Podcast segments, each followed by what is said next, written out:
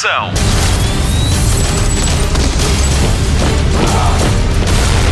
Hollywood Express. Olá, obrigado por descarregar e fazer play no Hollywood Express. Este é o podcast da Rádio Comercial sobre filmes e séries. Eu chamo Patrícia Pereira, produtora do Já se faz tarde e do Fast Forward, dois dos programas que vão para o ar na Rádio Comercial. Comigo está o Mário Rui, o nosso sonoplasta mágico e que tem a gentileza de me ajudar na edição deste podcast que hoje dá destaque ao filme da semana da Comercial e ainda recebe a Joana Azevedo para fazermos a antevisão do regresso de uma grande série de televisão. Mas isso é mais daqui a pouco. Agora vamos às novidades dos últimos dias. Notícias da semana. Tem sido mais que muito o barulho à volta de Um Lugar Silencioso, o novo filme de e com John Krasinski já estreou nos Estados Unidos com grandes resultados na bilheteira. No Reino Unido, já perguntam duas vezes às pessoas que compram pipocas para uma sessão deste filme de terror. Se o filme se chama Um Lugar Silencioso, convém que haja silêncio na sala para que a experiência de terror seja completa. No Twitter, Stephen King já deu o seu veredicto. Diz o mestre do terror e do suspense: Este filme é um trabalho extraordinário, as interpretações são fantásticas, mas o principal é o silêncio e a forma como ele nos mantém alerta. São poucos os filmes que o conseguem.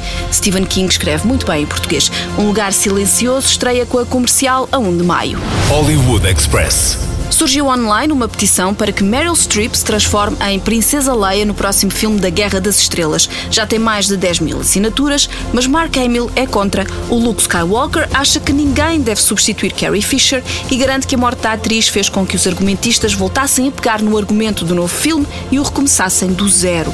Uma coisa é certa, não vai haver nenhuma personagem gerada por computador como a de Peter Cushing. Hollywood Express. Saiu finalmente o trailer para The Man Who Killed Don O filme da vida de Terry Gilliam. Há 18 anos que o Monty Python trabalha neste projeto sobre a obra imortal de Cervantes e que aparentemente é impossível de adaptar. Apesar de já haver trailer, não se sabe quando estreia e se isso vai acontecer. É que o produtor português Paulo Branco reivindica um contrato com Gilliam que lhe dá direitos sobre o filme. Ele deveria ter dado dinheiro ao realizador, mas o financiamento não se concretizou. A novela promete continuar.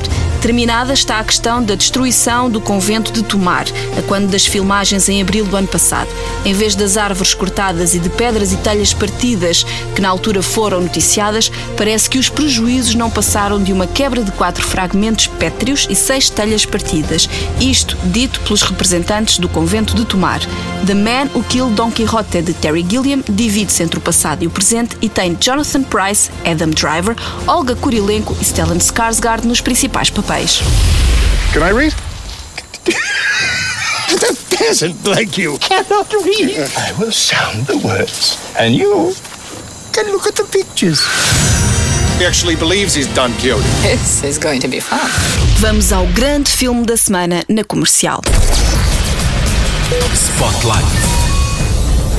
Começo por dizer que o IMAX fez-se para filmes como este. Rampage Fora de Controle conta a história de um gorila albino que aumenta de tamanho e agressividade como resultado de uma experiência científica. O seu tratador é o único que consegue lidar com este super primata numa corrida contra o tempo para salvar a cidade de Chicago de mais dois animais XXXXXL, um crocodilo e um lobo. Baseado num jogo de arcadas de 1986, Rampage Fora de Controle junta pela terceira vez o realizador Brad Payton a Dwayne Johnson aqui num desempenho incrível. Ele junta emoção, comédia e ação num só. Está lá tudo o que esperamos dele no cinema. Com ele, com Dwayne Johnson, estão Naomi Harris, a bela Moneypenny dos filmes de James Bond mais recentes, e ainda Jeffrey Dean Morgan, o Negan de Walking Dead. Quanto a George, é uma homenagem ao gorila albino Copito da Nieve, que viveu 37 anos no zoo de Barcelona e que morreu em 2003. Os pormenores deste animal de croma, deste George, são incríveis. Os pormenores do pelo, das expressões, do movimento, está tudo muito bom. Se gosta de King Kong, de Parque Jurássico e de Godzilla, Rampage Fora de Controle é o filme ideal para si. Não o vai desiludir. Pode até ser que o inspire, como fez com Dwayne Johnson, que adotou um gorila que está ao cuidado de uma organização de preservação animal. O ator diz que o gorila que se chama Yambere é como se fosse seu filho, só que com melhor cabelo e a cheirar melhor. E atenção, que isto são palavras do ator, ok? Rampage Fora de Controle já está nos cinemas em IMAX e 3D com o apoio da comercial. First rule of dealing with hostile animals is remain calm. Davis Okoye, Army Special Forces. Stop me. You know there are other ways of dealing with people. I do know that, yeah, but that's no fun. Someone's mutating animals into monsters. Try not to get killed, okay? Of course, the wolf flies. Do grande ecrã passamos para a caixinha mágica. Que novidades teremos esta semana? Jornal da TV. Começamos pela estreia da nova temporada de Fear the Walking Dead. É a quarta e vai ter 16 episódios. Está prevista uma pausa ao oitavo para regressar umas semanas depois para o grande final de temporada. Estreia nos Estados Unidos a 15 de abril e um dia depois em Portugal, no AMC. Hollywood Express. Bruce Willis vai sujeitar-se a uma espécie de prova de humilhação pública quando gravar mais um episódio para a série The Comedy Central Roast, em que famosos achincalham outros famosos. Justin Bieber, Donald Trump, James Franco e Rob Lowe já passaram pelo programa. Em comunicado, Bruce Willis já disse: Esta não vai ser a primeira vez em que vou estar amarrado a uma cadeira como refém de um grupo de parvos sem graça nenhuma. E o canal tem uma ideia diferente e diz mesmo: Bruce Willis já sobreviveu a ameaças terroristas, ao Armagedão, ao amor e à morte. Ainda assim, nada disto lhe serviu de preparação para o que se vai passar no Roast. Veremos. Hollywood Express. La Casa de Papel estreou há dias a segunda temporada no Netflix em Portugal e o gigante do streaming vai mostrar a série ao público britânico. Por terras de Sua Majestade, vai chamar-se The Money Heist e estará disponível na versão dobrada e na legendada também. Mamá, estoy pensando en irme de viaje. Nadie había dado un palo así, ni en Nueva York, ni en Londres, ni en Monte Carlo. Así que si mi foto volvía a los periódicos, al menos que fuera por el atraco más grande de la historia. que cada familia de este país estará preguntando qué estamos haciendo. ¿Qué vamos a robar? La Fábrica Nacional de Moneda y Timbre. Ela adorou ver a Casa de Papel, mas a série que lhe tirou horas de sono foi outra. Vamos descobrir o nome da série que levou a nossa Joana Azevedo do Já se faz tarde a fazer binge watching. Hollywood Express. Estreia a 25 de abril a segunda temporada de Handmaid's Tale. Um dia depois estreia em Portugal. Comigo tenho a Joana Azevedo, grande fã desta série. Uh, fizeste um binge watching com Handmaid's Tale, não foi? Fiz, eu vi para aí em dois dias, acho eu, dois ou três dias, deitei mais quatro da manhã, vi sozinha e não descansei enquanto não, não tive a série toda uh, devorada, devorei mesmo. Uh, mas, mas porquê? Fala-me um bocadinho desta série. Esta série fala de uma uh, sociedade distópica, não é? Um Sim. futuro Sim. muito conturbado, não é? Sim, imagina que de repente a tua vida era tomada por, uma, por um regime ah, totalitarista, não é? totalitário, é Sim. melhor dizendo. Eh, E de repente as mulheres ah, ou ah, ficam em casa tomar conta da família com, com, os maridos a trabalharem, ou então são sujeitas a escravas sexuais se por acaso forem férteis, porque é uma sociedade onde ah, há um problema de fertilidade feminina e hum, as mulheres que são férteis, as poucas, são entregues a famílias e há uma violação acompanhada pelas, pelas outras mulheres, pelas legítimas, uma violação em família, isto é horrível, Sim, é um mas é isso que acontece ah, para, para darem filhos aos, aos senhores. Uhum. Este, esta série eh, é baseada na obra de Margaret Atwood, Sim. que em 1990 fez um filme, eh, houve um filme sobre, sobre esta obra e agora foi adaptada para a série, vem em segunda temporada.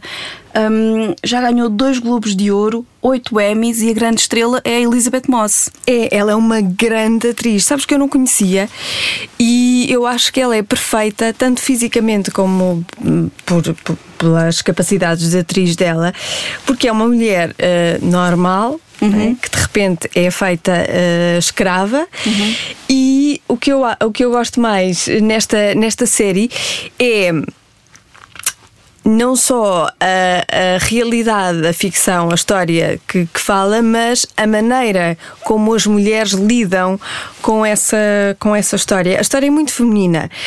Há ali um- uma subtileza, eh, mas ao mesmo tempo uma, uma inteligência a lidar com, com os factos, com aquilo que lhes é apresentado, que é tão típica da- das mulheres. E a, e a Elizabeth Moth, que é a Offred, faz da Offred, ela faz aquilo tão bem, tão bem, é tão subtil, tão inteligente. E hum, eu adorei. Fiquei fã dela. Olha, expectativas para a segunda temporada? Bom, uh, agora vamos ver se. Eu não quero fazer spoilers.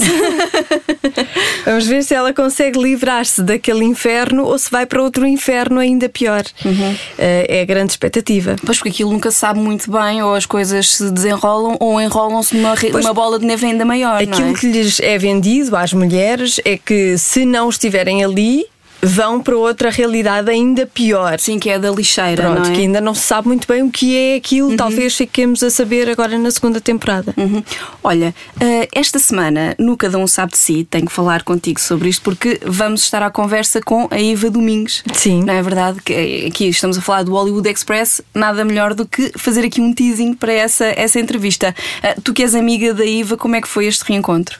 Foi, foi muito bom, eu já há muito tempo que queria ter esta conversa com ela porque eu queria saber o que é que ela estava a viver lá em LA. E depois ficamos a saber que ela, por exemplo, esteve uma noite à conversa com um ator muito conhecido. Não sei se devemos dizer o nome ou não. Acho que não, acho que é melhor irem ouvir para, para matar a curiosidade. É um ator que prefere louras e, portanto, ela ficou mais descansada e por isso passou uma noite à conversa com ele, sem segundas intenções. Mas, mas podemos dizer que foi na festa de anos do Drake. Do, do Drake, cantor, imagina é? o que é. A Iva foi à festa de anos do Drake e passou uma noite a falar com um ator conhecidíssimo. Ela também está, também tem estado a, a, a fazer entrevistas uh, lá em Los Angeles. Ela conta também um bocadinho dessas aventuras. Sim, uh, fala de alguns atores que ela gostou muito de entrevistar. Não houve assim nenhum que ela não, não gostasse. Houve só um que tinha, talvez eh, está, estivesse a ter um mau dia. Acontece a todos. Claro. Portanto, melhor é ouvir. Ok, obrigada, Joana. Nada. Is this what freedom looks like? What will happen when I get out? There probably is no out. Gilead is within you. We can't explain this away. They will say that we're part of the resistance. If you'd shown that girl one ounce of kindness, she would never have left. Hollywood Express. Agora no Hollywood Express, marotice. Spotlight. E marotice bem picante. Bom, mais ou menos. A repórter do BuzzFeed, Kate Alderness, fez uma análise aprofundada dos 18 filmes da Marvel lançados em 10 anos e fez a lista dos homens mais. Hum, mais quentes na intimidade. A lista tem 19 heróis e vilões, mas vamos só analisar o top 3 do ranking de marotice íntima feito pela autora. Esta lista não reflete a opinião da metade feminina do Hollywood Express, mas podia. No número 3, Killmonger, o mal da fita em Black Panther. Diz a Kate do BuzzFeed que a intensidade dele é bastante prometedora. Já o número 2 é Tony Stark, o Homem de Ferro, a sua personalidade narcísica e um levá-lo a fazer de tudo para que a experiência fosse inesquecível. E número 1, um, Thor, o deus do trovão. Esse mesmo, ele tem 10 mil anos de experiência e andou por vários mundos, mas a verdadeira razão está naquilo que ele é: um deus. No dia 25 de abril vamos poder ver esta malta quase toda em Avengers Vingadores A Guerra do Infinito. James, Where were you? where were you? Heimdall could not see you. I was right here where you left me. I was waiting, and then I was crying, and then I went out looking for you. You said you were coming back. I know, I know, but the Bifrost was destroyed. The Nine Realms erupted into chaos. Wars were raging, marauders were pillaging. I had to put an end to the slaughter. As excuses go, it's not terrible. Hollywood Express. Fim de mais um Hollywood Express. Voltamos para a semana com mais notícias do cinema e da televisão. Ouça e subscreva, não se esqueça disso, assim recebe logo as suas atualizações. Continue a ouvir a comercial em podcast no nosso site em radiocomercial.ol.pt ou a partir do iTunes. Viaje com a Ana Martins no podcast de viagens Ai Destino, Ai Destino. Leve o fim de semana consigo com o The Weekend do Wilson Honrado ou então o rock com o Rockstar da Ana Isabela Roja. Delicie-se com mais uma história de amor em Vamos Ouvir Falar de Amor com Vanessa Cruz. Falta só falar do Cada Um Sabe de Si com a Joana Azevedo e o Diogo Beja, o melhor podcast do mundo e arredores, esta semana com a Iva Domingos, que anda a viver o sonho dela e da filha em Los Angeles. Ouça e subscreva, não se esqueça, não nos vamos embora sem lhe dizer que o quarto filme de Toy Story estreia a 21 de junho de 2019. O Hollywood Express acaba agora. O meu nome é Patrícia Pereira, na edição está o Mário Rui. Voltamos para a semana em dia de estreias. Luzes.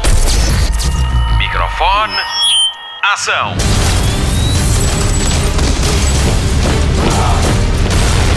Hollywood Express.